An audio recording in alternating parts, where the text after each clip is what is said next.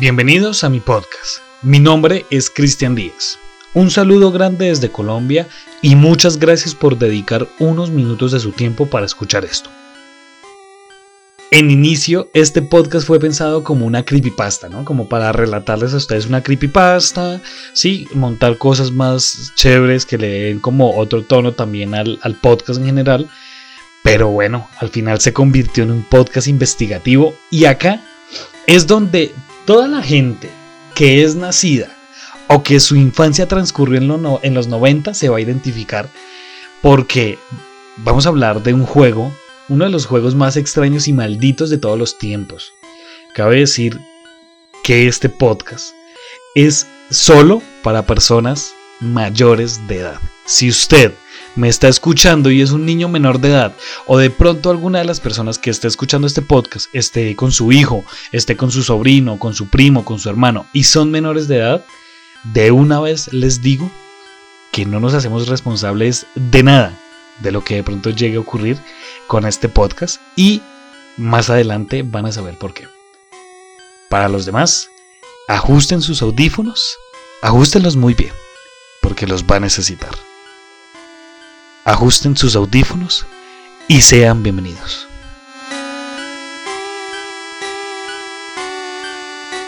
En 1996 aparecieron las primeras versiones de Pokémon un sencillo RPG que aprovechó al máximo las virtudes del ya añejo en esos años Game Boy. En ese momento salieron tres juegos de Pokémon, Pokémon rojo, Pokémon azul y Pokémon verde, que claramente eran juegos muy distintos al Pokémon que conocemos en la actualidad, como por lo menos lo fue Pokémon Go hace un par de años. En ese momento, eh, estos juegos de Pokémon no variaban mucho por región, ¿sí? Por si no lo saben, en, esta, en este tiempo hay algunos juegos que sí varían por región o varían por ciudades, ¿sí? Por países. Eh, en, este, en, ese momento que se creó este Pokémon, no. En este Pokémon no habían, eh, no habían géneros como tal, los stacks eran más sencillos y era una historia mucho más simple que las de la actualidad. Ahora sí, en este punto del podcast es donde vamos a entrar al verdadero misterio. Este juego tiene una parte en específica que se llama Pueblo Lavanda. ¿Qué es lo que pasa? Les voy a poner en contexto. El pueblo, eh, este pueblo Lavanda, tiene una torre Pokémon que, para los que conocen Pokémon a la perfección, saben que esta torre de este juego en específico es un cementerio creado para estas criaturas, o sea, para los Pokémon. Lo que pasa es que este, cuando, cuando la gente entraba a este pueblo, empezaba a sonar una música particularmente sombría. Según los reportes, esta canción incluía sonidos de alta frecuencia que solo los niños y los preadolescentes podían escuchar y podían sentirla diferente. ¿sí? Es muy diferente a que la venga a escucharnos una persona de unos veintitantos años o treinta tantos años, ¿sí? Y se decía que solamente los niños y los preadolescentes la podían escuchar bien y sentir estas cosas extrañas porque sus oídos son más sensibles.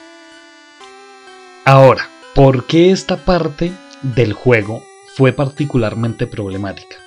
Se decía que esta música causaba efectos adversos en los niños y estos alteraban sus, sus, funciones físicas y sus funciones mentales y que según recordaban algunos habían llevado a algunos jóvenes jugadores al suicidio. Desde entonces se ha visto a este pueblo La Banda como un lugar peligroso en los juegos de primera generación. De acuerdo a la historia original, Japón registró un incremento inusitado en los suicidios entre niños de 7 a 12 años poco después del lanzamiento del juego. En específico, cuando estos niños llegaban al punto del juego en el que debían entrar a Pueblo Lavanda. Este es un dato que a mí pues me parece un poco fascinante entre lo que cabe, ¿no? No estoy diciendo que está bien que los niños se hayan suicidado, pero dicen que al menos 200 niños cometieran ese suicidio, ¿no? Y los que no llegaron a ese, a ese extremo decían sufrir de intensos dolores de cabeza. Años después, gracias al software de reversión de audio, pudieron encontrar en el expertograma de la canción del pueblo Lavanda que extrañas figuras aparecían en él. Eran Unknows, los Pokémon letra, que escribían mensajes en la pantalla. Un ejemplo de estos mensajes era por lo menos el de Leave Now, o sea, vete ahora.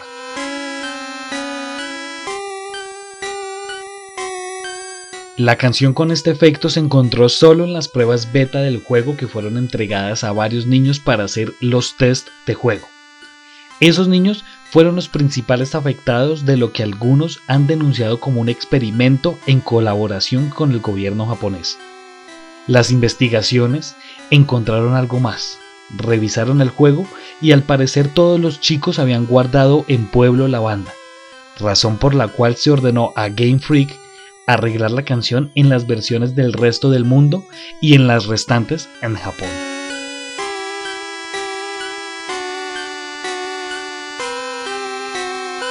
Bueno, para finalizar este podcast les daré mis conclusiones, ¿no? Son conclusiones bastante rápidas. Primero que todo, ¿por qué decía que este podcast solamente lo deberían escuchar mayores de edad?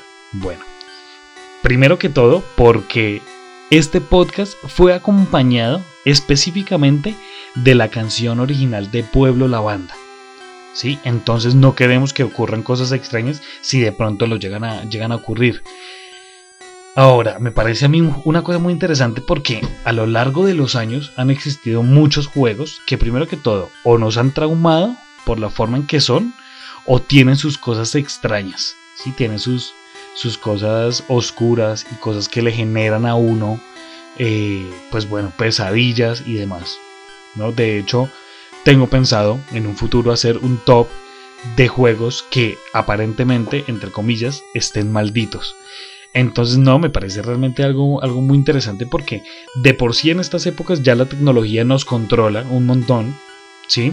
Y eh, pues ya ahorita tú estás todo el tiempo con tecnología en el celular, en la televisión, que todo el tiempo viendo YouTube, que todo el tiempo, eh, no sé, escuchando, eh, viendo cosas en TikTok, eh, viendo Instagram, redes sociales, que una cosa, que la otra, que pagan dinero, que no sé qué. Entonces todo esto nos encierra mucho a esta, a a esta tecnología y es ahí, es ahí donde yo creo que se forma y que se forman estos pequeños misterios que antes, años atrás, en los 90, en los 80 y de ahí hacia atrás, ya existían, pero eran muy pocos conocidos por la poca viralización y por la poca comunicación que se tenía con el mundo. Entonces este podcast me parece muy interesante por eso más que todo, por la cuestión de, de generar y estos efectos mediante una música y mediante un video que aparentemente, entre muchas comillas, es inofensivo. ¿sí? Entonces, pues nada, es muy interesante. Los dejaré con un, unos segunditos más con esta canción. Y pues bueno, si alguna persona sea menor de edad o sea mayor de edad, que repito, este podcast no es para mayores de edad, no es para menores de edad, perdón. Si alguna persona llega a reportar algo, pues bueno, hágamelo saber en Instagram háganmelo saber en Instagram y bueno, ahí voy a estar muy pendiente de lo que ustedes nos escriban.